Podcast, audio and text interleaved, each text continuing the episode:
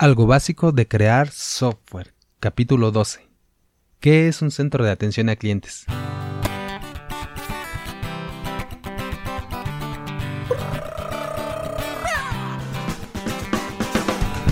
Hola, gente oyente, ¿qué tal? ¿Qué más? ¿Cómo estás? Bienvenida al podcast Algo básico de crear software, el detrás de cámaras de desarrollo de sistemas. Aquí hablamos y creamos sistemas informáticos para rebeldes que prefieren más hacer que saber. Si quieres saber de este podcast y de mí, te recomiendo escuchar el capítulo 0. Eh, si quieres tener una visión amplia, general, una explicación, un desarrollo general amplio de el sistema de desarrollo de sistemas, te recomiendo el capítulo 1, capítulo un poco largo, pero en un solo capítulo puedes tener esa visión general. Si quieres enterarte del primer sistema que creamos, un sistema de ejemplo, ya creamos nuestro primer sistema. Puedes escuchar el sistema, eh, digo, el capítulo del 2 al 5, el sistema Compass. Y del capítulo 6 en adelante, cada semana publicamos un, un capítulo de estos de este podcast. El lunes es de conceptos, donde analizamos algún concepto. El miércoles de práctica revisamos cómo aplicamos ese concepto revisado o algunos de los conceptos de lunes, cómo lo aplicamos en la práctica al sistema que estamos realizando y el viernes hacemos un tema libre que esté asociado también al sistema que estamos desarrollando. Siempre vamos a estar desarrollando sistemas. Del capítulo 6 en adelante estamos desarrollando el, el sistema Chronodent. Entonces, si quieres enterarte bien de qué es el sistema Chronodent, te recomiendo escuchar el capítulo 7. Si te quieres comunicar conmigo, la dirección es www.abcweb.mx diagonal contactar. Centro de atención de clientes es lo que vamos a, el concepto que vamos a revisar hoy. Más o menos es, parece fácil. ¿Por qué son tan importantes? De hecho, en el capítulo del viernes pasado estábamos viendo el concepto de las empresas que perduran y uno es atender al cliente, darle un valor agregado al cliente. Entonces, si tenemos un centro de atención a clientes, bueno, pues le vamos a, brindar un valor agregado, eso es importante. ¿Y de qué se trata? Bueno, es un lugar donde se recibe el contacto de clientes de una empresa para, para atenderlos. ¿Qué tipo de lugares? ¿Qué tipo de lugares es un, centro? Bueno, al menos hasta donde yo lo había visto, pueden ser oficinas, edificios, incluso alguna vez me tocó trabajar en una bodega, una bodega así enorme, no sé, como de 200 o 300 metros por 300, algo así, o toda una cuadra a lo mejor. No sé, era una, como fábrica muy grande, estaba llena, llena de todos pasillos de, de, escritorios y de sillas y todo lleno de personas, ahí operadores, con, todos con su computadora y sus teléfonos hablando, ¿no? Eso es lo que se imagina uno cuando le dicen pues, un centro de atención a, clientes, están atendiendo las llamadas o haciendo llamadas a clientes. ¿Qué tipo de contacto? Bueno, ya lo dijimos por teléfono, en este caso era el teléfono, lo más común. Pero también ya con la tecnología avanzando, pues el chat también se puede atender por chat o incluso por correo. Entonces es un centro donde se reciben, eh, se tiene varios tipos de contacto con los clientes. ¿Qué tipo de servicios se le dan ahí? Se le dan ahí a los clientes. Bueno, puede ser venta, puede ser algún servicio operativo, como por ejemplo los bancos, pues consultar a lo mejor un saldo, eh, revisar o actualizar los datos de, de, mi dirección o mi nombre o cancelar una tarjeta, reportar alguna tarjeta. A lo mejor en una clínica pues, o en, en muchos sitios, no solo en clínicas, puedes solicitar alguna cita, cancelar alguna cita. También existen los servicios de, de queja, ¿no? Se puede, podemos abrir un buzón de queja, sugerencias, y entonces que llamen la gente y que quiera poner su queja, sugerencia. También puede haber servicios de cobranza, ¿no? Bueno, cobranza para la empresa, que le llamen a los clientes a cobrar o recordarles su fecha de vencimiento, etc. ¿Cómo funcionan estos, estos centros de atención? O cómo venían funcionando y todavía funcionan muchos así. Si nos imaginábamos esta, esta bodega eh, podíamos imaginar que para empezar tarda la implementación. O sea, tener, si éramos una empresa, si somos una empresa, o, los directores o los dueños de una empresa y queremos poner un centro de atención, pues va a depender de la construcción, la instalación, la configuración, y pues eso puede llevar, este, meses, semanas, meses, mucho, mucho tiempo, ¿no? Muchos meses. ¿Qué instalaciones? Bueno, la instalación telefónica, el equipo, grabar, porque bueno, se graban las llamadas, este, conexiones y muchos. Yo, de hecho, eso lo vi que lo tenían principalmente al inicio, pues, o de que yo recuerde de años, por las grandes empresas en realidad, las que se venden mucho o los bancos que tienen sistemas grandes, obviamente las compañías de teléfono tienen sus centros de atención y son recursos que se van ahí de, bueno, recursos, instalaciones, equipo, personas. ¿Qué personas? Bueno, ahí están las operadoras, las supervisoras, este, técnicos que están dando soporte. Además, esas instalaciones tienen que tener, ya que tenemos todo eso instalado, porque pues, es, parte de la empresa, hay que tener una conexión con los sistemas de, información de la empresa. Eh, no, no, solo los sistemas de donde hacen llamadas y graban y, derivan o canalizan alguna llamada, que además tienen procesos y todo un manual de atención a clientes, o al menos deberían de tenerlo. Eh, bueno, pero todo eso hay que conectarlo con lo que haga la empresa, lo que se dedica a la empresa, o con el CRM de, de la empresa. Alguna vez en algún capítulo de esos de conceptos revisaremos qué es el CRM, el Customer Relationship Management, un sistema de atención a clientes, eh, de ventas, a lo mejor. Eh, si tienen sus ventas, sus pedidos. A lo mejor la empresa maneja, tiene un sistema de ventas y donde guardan los pedidos y bueno, pues ahí se les podría enviar. A lo mejor tienen uno de soporte en la empresa o a lo mejor tenemos, como empresa, tenemos un almacén, inventarios y nos preguntan por algo. todo eso lo tendríamos que tener disponible en el centro de atención. Es decir, la información del sistema depende de lo que hagamos, si son pedidos, a lo mejor un sistema de reservas, a lo mejor es una línea aérea. Entonces, este, ahí tenemos el centro de atención, pero necesitamos tener también ahí la información del sistema en sí, el sistema de las reservas, de la agenda, etcétera. Entonces, eso lo tenemos que tener conectado al centro de atención. los clientes a lo mejor tienen un estado de cuentas, expedientes, estatus. Bueno, ¿de qué se trata entonces ahora? Eh, ¿O cómo han evolucionado estos centros de atención? A los centros de atención virtual.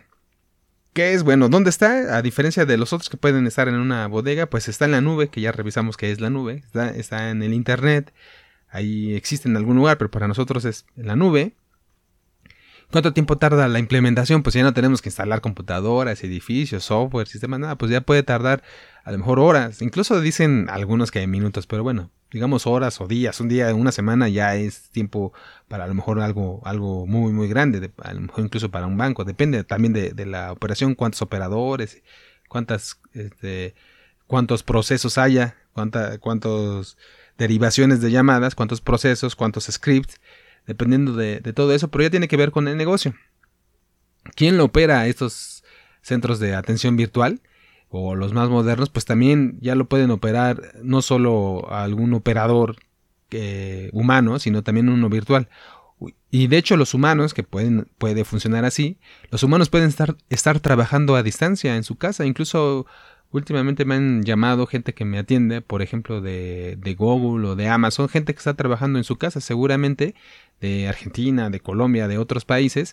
Me llaman aquí a, a México para darme servicio o soporte sobre esos sistemas. Entonces ya tienen todo el centro de datos que está en la nube y nos llaman a los clientes y los operadores están trabajando desde su casa, a lo mejor con una computadora, una, conexión a internet y un, teléfono. Entonces nos pueden atender también eh, incluso eh, robots o, ya, asistentes virtuales, así como los que hay en los teléfonos de Siri, Alexa o en Google u otros eh, ellos ya nos pueden estar llamando. Eh, de hecho, también se atiende chat y también hay inteligencia bot, lo que llaman bots, e, e inteligencia artificial ahí eh, que nos está recibiendo y atendiendo llamadas. Que eso de inteligencia, bueno, a lo mejor no, se va a poner a platicar con nosotros, pero, o bueno, más o menos, pero sí nos pueden dar buenos, unos servicios básicos que depende otra vez del negocio, pues pueden funcionar o no unas características de este centro de datos de atención virtual o de los más modernos, que también se podrían combinar, ¿eh? pero bueno, de lo más moderno, pagamos por el uso real sin excesos, porque si nos imaginábamos que antes teníamos, si fuéramos un banco y teníamos que instalar una bodega para atender ahí a muchos operadores y todas las instalaciones y a lo mejor teníamos que tener mil computadoras, 500 computadoras, 500 personas trabajando, eso era para la operación diaria, pero digamos que en alguna época del mes hay o en un día, un fin de semana, hay algo, una venta especial, algún servicio especial y en ese 500 personas no son suficientes, tendríamos que subir a 1000, 2000 o 3000 y todo para vender, para vender más. Entonces no se podía si teníamos algo ya físico establecido.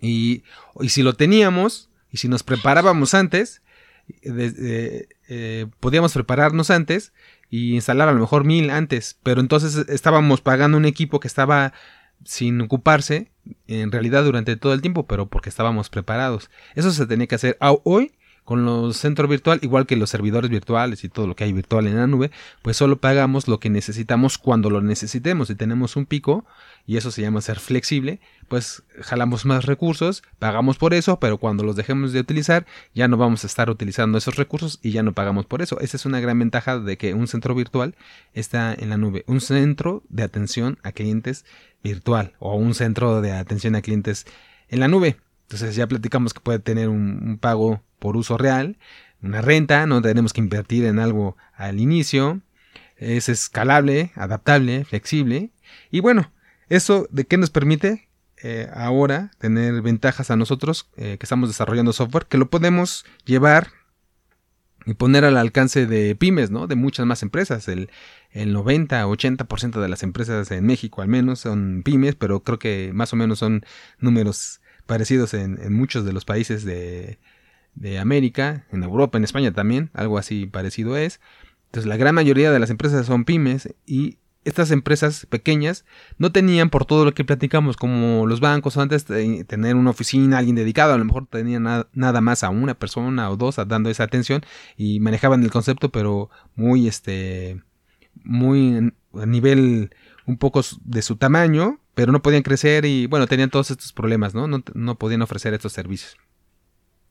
Eso incluso sucede en Estados Unidos, de hecho, en el ejemplo, y les voy a dejar en las notas del programa del capítulo de este capítulo, si los buscan ahí en la página de abcweb.mx diagonal podcast, ahí van a encontrar un ejemplo de que mostró Google en su conferencia de este año 2018, en su conferencia para desarrolladores, una demo de, del asistente virtual que están desarrollando con la inteligencia artificial y todo, pero es este ese asistente que estaría en el teléfono, por ejemplo, llama, llama y hace una, una reserva, una cita en un salón de belleza de, su dueña. Entonces su dueña, creo que se llama Lisa, este, le encarga que haga una cita. El teléfono mm, por tras bambalinas sin que la dueña se entere, llama al salón de belleza y y hace la cita, pide que de tal fecha, y ahí, se ve, está muy divertida, está, la verdad que es muy interesante ver el potencial de este, estos servicios que se están generando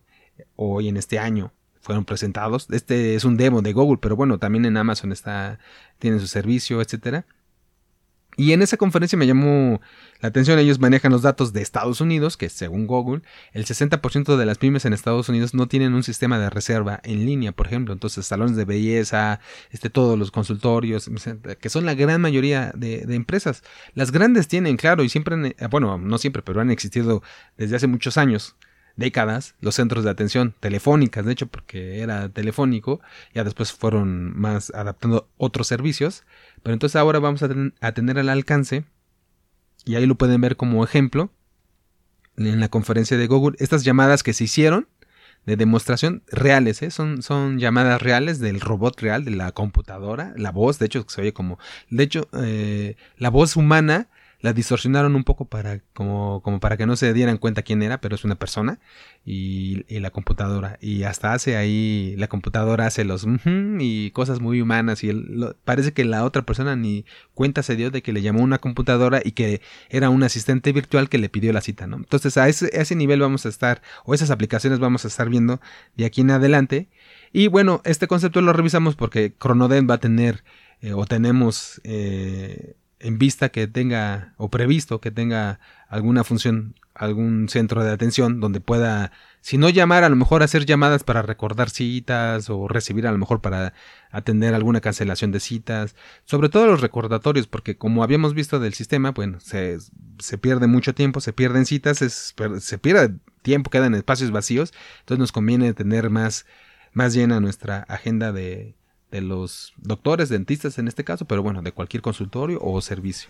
Entonces, por eso es muy importante haber revisado este concepto que dejamos hoy hasta aquí y nos vemos entonces el miércoles para hablar de algún concepto aplicado prácticamente, de manera práctica en, eh, en este sistema. Nos escuchamos el miércoles. Gracias, hasta pronto.